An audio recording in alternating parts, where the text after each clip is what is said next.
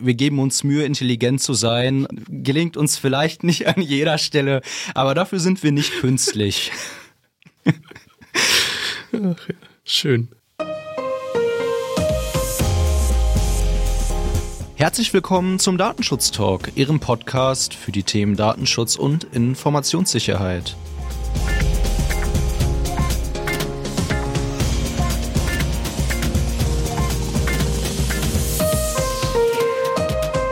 Ganz wie gewohnt versorgen wir Sie auch in dieser Woche wieder mit einem Update zu den Themen Datenschutz und Informationssicherheit. Heute ist der 3. März und ich finde, wir haben eine tolle Folge vorbereitet. Wir sind heute meine Wenigkeit, David Schmidt, und es freut mich sehr, dass mein lieber Kollege Gregor Wortberg heute auch wieder dabei ist und mit mir den Podcast einspricht. Gregor. David, Hi. Hi. Schön, dass du da bist. Ja, ich freue mich auch. Was hast du uns denn heute mitgebracht? Ich habe schon angekündigt, wir haben so tolle Themen. Was ähm, hast du denn?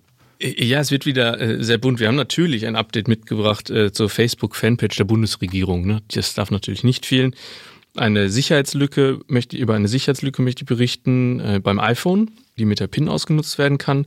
Eine Meldung zu Datenschutz bei Videosprechstunden im Gesundheitswesen habe ich mitgebracht und der Sentry Mode von Tesla ist in dieser Folge natürlich auch wieder Thema bei uns. Was hast du denn dabei diese Woche?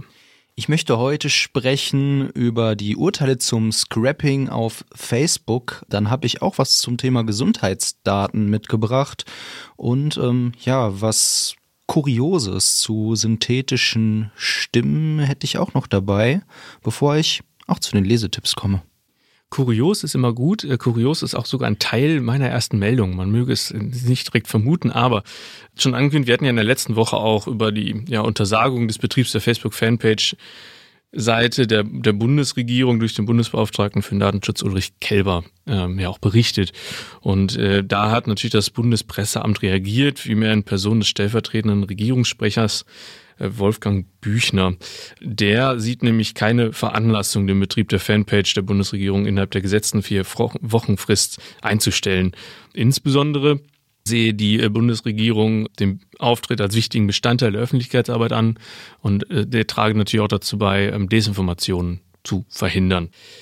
Kurios finde ich dann, äh, dass es laut Büchner zentral um die Frage geht, ob der Betreiber einer Facebook-Fanpage für die durch Facebook vorgenommene Datenverarbeitung datenschutzrechtlich verantwortlich gemacht werden kann. Ich weiß nicht, ob es dazu schon ein Urteil gegeben hat auf europäischer Ebene. Ich habe auch noch nichts gehört. Ja, ist eine Neuigkeit. Vielleicht hören Sie ja zu und dann passt das hier. Äh, wir bleiben bei Facebook und unsere liebe Kollegin aus der Redaktion war hier super fleißig. Liebe Grüße an der Stelle und hat diverse Urteile zum Scrapping bei Facebook zusammengesucht.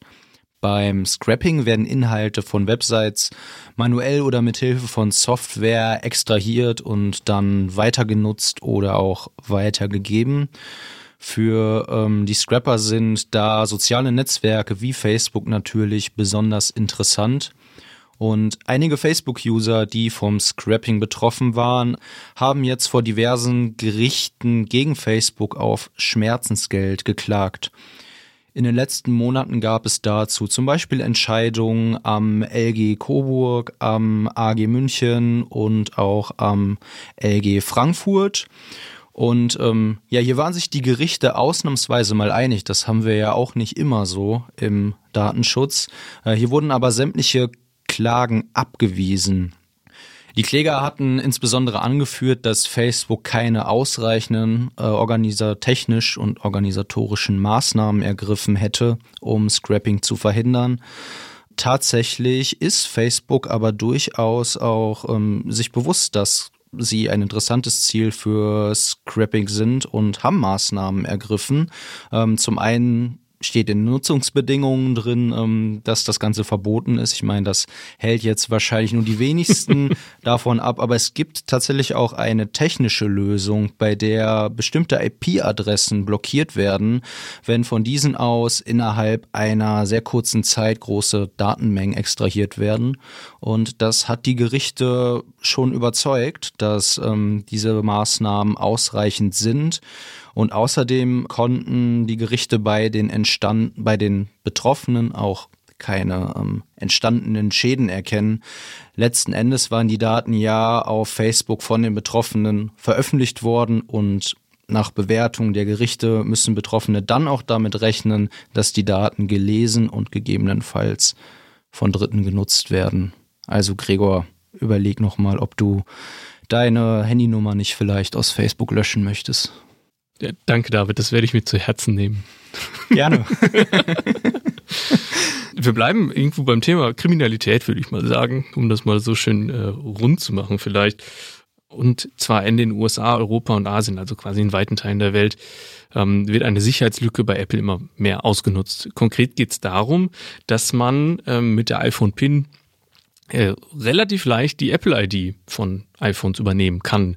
Das Ganze funktioniert dann so, dass Nutzer beobachtet werden, während sie ihre Apple-ID, also beziehungsweise während sie ihre vierstellige, sechsstellige PIN auf ihrem iPhone eingeben und im Anschluss werden die Handys dann geklaut. Das bedarf ein wenig Aufwand, dauert teilweise mehrere Stunden, aber der Aufwand scheint sich denn zu lohnen, weil was kann ich mit der vierstelligen, sechsstelligen PIN machen? Ich kann in den Einstellungen des äh, Handys die äh, Apple ID zurücksetzen und übernehmen. Ich kann nämlich das Passwort ändern von der Apple ID mit dieser kurzen PIN-Nummer. Dies wiederum ermöglicht mir dann Zugriff auf meinen iCloud Passwortspeicher und natürlich auf die Fotos und weitere Daten. Und äh, dadurch haben die Kriminellen natürlich auch dann Zugriff auf Bankdaten, konnten und können dadurch natürlich schon erheblichen Schäden den Betroffenen zuführen. Apple äh, hat auch ein bisschen reagiert und äh, man teile das Mitgefühl mit den Nutzern, die diese, ähm, äh, die diese Erfahrung gemacht haben, aber man geht von Einzelfällen aus, weil das ja recht unwahrscheinlich sei, dass immer Handys geklaut werden würden. Fand ich auch sehr interessant und ähm, sehr empathisch, diese Reaktion auf jeden Fall. Ja. Ganz anderes Thema, es geht um die Einwilligung mit der Frage, wann eine Einwilligung erlischt oder ob so eine überhaupt irgendwann von selbst erlischt, hat sich jetzt das Amtsgericht München beschäftigt.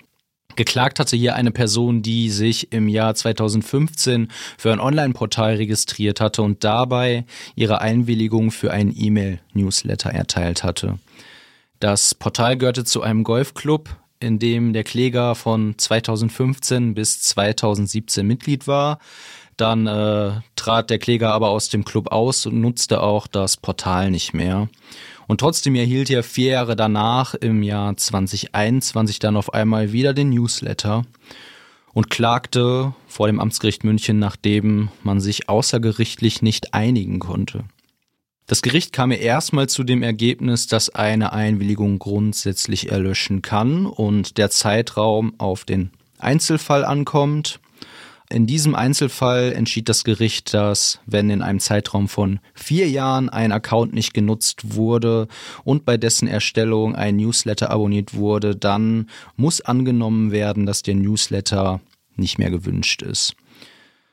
Ja, es empfiehlt sich also in der Praxis äh, mal zu überprüfen, was man denn noch für Einwilligungen hat, wie alt die sind und ob die dahinterstehenden User denn ähm, inaktiv sind oder aktiv sind und ob man nicht dort vielleicht die Einwilligungsliste, äh, wenn man ein Newsletter versendet, aktualisieren, bereinigen sollte. Ja, ganz interessant fand ich in dem Beispiel auch, dass der Betroffene ja auf eine Blacklist gesetzt wurde, nachdem er den Golfclub verlassen hat und dann wieder von dieser runtergenommen wurde, mhm. um ihn dann vier Jahre später anzuschreiben. Gehört natürlich auch einiges hinzu. Ja. Fällt mir nichts zu ein. Mach gerne weiter. oh ja, dann mache ich gerne weiter. Und zwar, äh, ich mache einen kleinen Abstecher in die Medizin. In, das Thema haben wir lange nicht angesprochen, aber im, Rahmen der Covid-19-Pandemie ist natürlich, ist das Thema Videotelefonie und Videokonferenz natürlich äh, immer, immer interessanter geworden. Das natürlich auch im Gesundheitswesen, ähm, so natürlich dann auch äh, Videosprechstunden mit Fachärzten möglich sind, um ähm, das Ansteckungsrisiko zu minimieren, aber dann natürlich auch ähm, vielleicht in strukturschwachen Gegenden eine Ferndiagnose zu ähm, zu ermöglichen, so soweit äh, um das Thema umzureißen. Ähm, mit diesen Anbietern, mit diesen Portalen hat sich jetzt nämlich ähm, die Verbraucherzentrale äh, beziehungsweise der Ver Bundesverband der Verbraucherzentralen auseinandergesetzt in einer Untersuchung äh, von insgesamt neun Portalen äh, durchgeführt und der Verband hat da bei dieser Untersuchung gravierende Mängel festgestellt. Hintergrund ist natürlich, dass im Rahmen von so Online-Sprechstunden natürlich Gesundheitsdaten verarbeitet werden. Und das sind natürlich dann Daten nach Artikel 9 der DSGVO und die dürfen natürlich nur auf Basis einer ausdrücklichen Einwilligung verarbeitet werden. Da hapert es schon dran. Sieben der ähm, neun geprüften Anbieter fragen keine oder äh, auch nur eine unzureichende ausdrückliche Einwilligung ab. Da haben wir schon so das bisschen das erste Problem. Bei acht von neun untersuchten Anbietern ist es sogar so, dass äh, in den Datenschutzerklärungen angeboten, äh, angegeben wird, dass Trackingdienste eingesetzt werden. Also werden dann Gesundheitsdaten quasi zu Marketingzwecken genutzt und das ist ja im Digital Services Act dem DSA, der im Sommer 2022 äh, verabschiedet wurde, untersagt, ähm, genau eben dieses zu tun. Folglich wurden auf Grundlage der Untersuchungsergebnisse zwei Anbieter wegen verschiedener Datenschutzverstöße dann noch abgemahnt. Und zum Teil wurde sich da auch schon geeinigt, aber da auch wieder Augen auf. Hm. Ja, so Marketing im Gesundheitsbereich, das scheint immer ein immer größeres Thema zu werden, hatten wir, glaube ich, vor ein paar Wochen. Ja, gefühlt sind es ein bisschen amerikanische Verhältnisse. Ja, ja, ja. Und ähm, wir bleiben auch bei meiner nächsten Meldung im Gesundheitsbereich und bei den Gesundheitsdaten. Ich habe immer noch eine Meldung mitgebracht aus der Rubrik Gute Idee, aber nicht so gut umgesetzt. ähm, ich glaube, es kennt jeder. Man ähm, sitzt beim Arzt im Wartezimmer und fragt sich, wer ist denn noch alles vor mir dran und äh, wie lange muss ich denn jetzt hier noch warten und alte Zeitschriften lesen. Ähm, Lösung, ähm, eine Lösung verspricht hier das österreichische Startup QuickTicket. Ähm, das bietet nämlich eine Warteschlangensoftware für Arztbesuche an.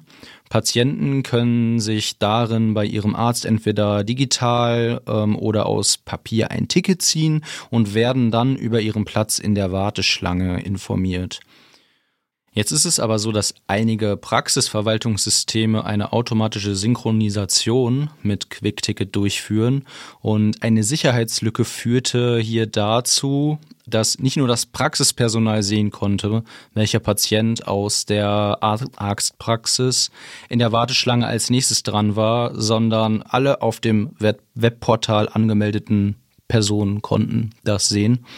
Und ähm, es ist ja so, die Info, dass jemand einen Arzttermin hat, kann schon ein Gesundheitsdatum sein, besonders wenn ähm, der Termin bei einem Facharzt ist. Und da ist es natürlich ja ungünstig, wenn das theoretisch jeder im Netz sehen kann. Stell mir das mal so vor, Frau Müller, Sie mit Ihrem Bandscheibenvorfall, Sie können auch noch länger warten als ich. Bei mir ist echt dringend. Bei mir ist echt dringend. Ähm, ja, harter Themencut, ähm, würde ich sagen. Wir blicken einmal auf äh, Tesla und äh, den Sentry Mode. Und zwar die Nachrichtenagentur äh, Reuters hat jetzt äh, kürzlich berichtet, dass die niederländische Aufsichts Datenschutzaufsichtsbehörde ähm, davon absieht, ein Bußgeld gegen den Autohersteller in Verbindung mit dem Wächtermodus, ähm, also diesem Sentry Mode, zu verhängen. Hintergrund äh, sind technische Änderungen, die Tesla umgesetzt hat an dem Sentry Mode. Und zwar ist, wird er jetzt standardmäßig deaktiviert, erstmal dieser Dienst und also folglich nur aktiviert, wenn der Nutzer oder Halter des Fahrzeuges diesen aktiviert. Das die Daten werden ausschließlich lokal im Fahrzeug gespeichert und nicht mehr mit Tesla geteilt. Und, das finde ich besonders interessant, um die betroffenen Informationen sicherzustellen, blinken die Scheinwerfer auf ähm, um Passanten das Starten der Aufnahme anzuzeigen. Das äh, finde ich auch sehr schön. Also das, ähm, wie das genau gestaltet ist, ist, ist, ist mir jetzt leider nicht bekannt. Ähm, aber das ständige Lichthupen in der Nacht dürfte doch in der einen oder anderen Nachbarschaft bestimmt für Freude sorgen. Folglich, ach so, noch abschließend. Ähm, das hatte ich jetzt gerade ganz übersehen. Der Kern der Meldung ist nämlich auch, dass die äh, niederländische Datenschutzaufsichtsbehörde dann folglich die Verantwortlichkeit nicht mehr bei Tesla sieht, sondern beim Fahrzeughalter und deswegen kein Bußgeld gegen Tesla ausgesprochen wird. Ja, muss man sich schon gut überlegen, wenn man sich so ein Ding holt, was das alles bedeutet und was man da vielleicht besser abschaltet. Dann komme ich zu meiner nächsten Nachricht. Ähm, Im Moment ist ja das Thema KI in aller Munde. Und eine KI-Lösung ist auch die Software Prime Voice AI des US-amerikanischen Startups Eleven Labs. Mit dieser Software lassen sich synthetische Stimmen erstellen. Man spricht hier ein paar Minuten etwas ein und schon kann die Software die Stimme nachahmen. Dabei werden auch Eigenheiten berücksichtigt, wie die Stimmlage, die Sprechweise oder auch Akzente. Und welche Risiken das Ganze birgt, zeigte jetzt der Journalist Joseph Cox. Ihm gelang es, mit Hilfe einer synthetischen Stimme sich am Telefon als Kunde der britischen Lloyds Bank zu legitimieren. Für das sogenannte Voice-ID-Verfahren, das die Bank einsetzt, wird eine Stimmerkennungssoftware benutzt. Und nach einigen Versuchen akzeptierte die Bank die von der synthetischen Stimme gesprochenen Eingaben und Cox konnte so auf seine Konten zugreifen, Kontostände abfragen und kürzlich getätigte Transaktionen einsehen. Zwar reichte die Stimme alleine nicht aus, es war noch notwendig, dass die Stimme die Phrase My voice is my password sagt und das Geburtsdatum nennt, aber am Ende hat es trotzdem so funktioniert. Und ähm, ja, wir haben das Ganze auch mal ausprobiert. Diese Folge ist nämlich von synthetischen Stimmen gesprochen. Ist Ihnen das aufgefallen? Haha. Haha.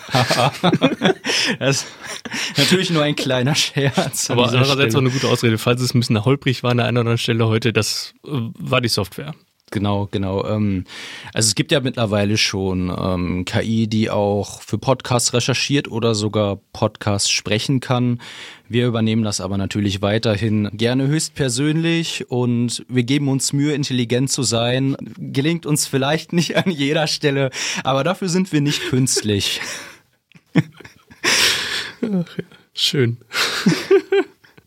Ja, dann geben wir uns mal Mühe, hier intelligent noch ähm, die Folge rund zu machen. Und ähm, ich bin auch schon äh, mit meinen Meldungen durch und komme zu den Lesetipps. Ähm, besonders fleißig ähm, war der Europäische Datenschutzausschuss nämlich.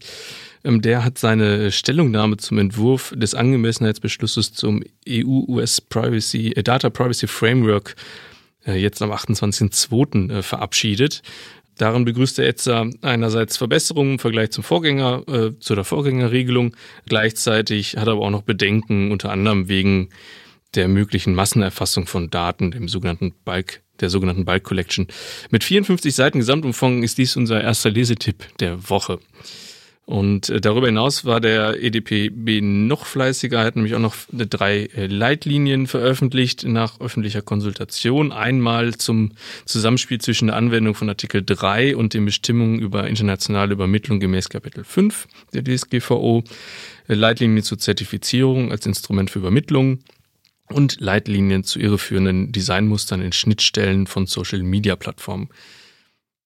Auch zu, sehr zu empfehlen und in den Shownotes verlinkt. Und für diejenigen, für die dieser Lesestoff noch nicht ausreicht, habe ich noch ähm, das FAQ zu TrustPit des BFDI mitgebracht.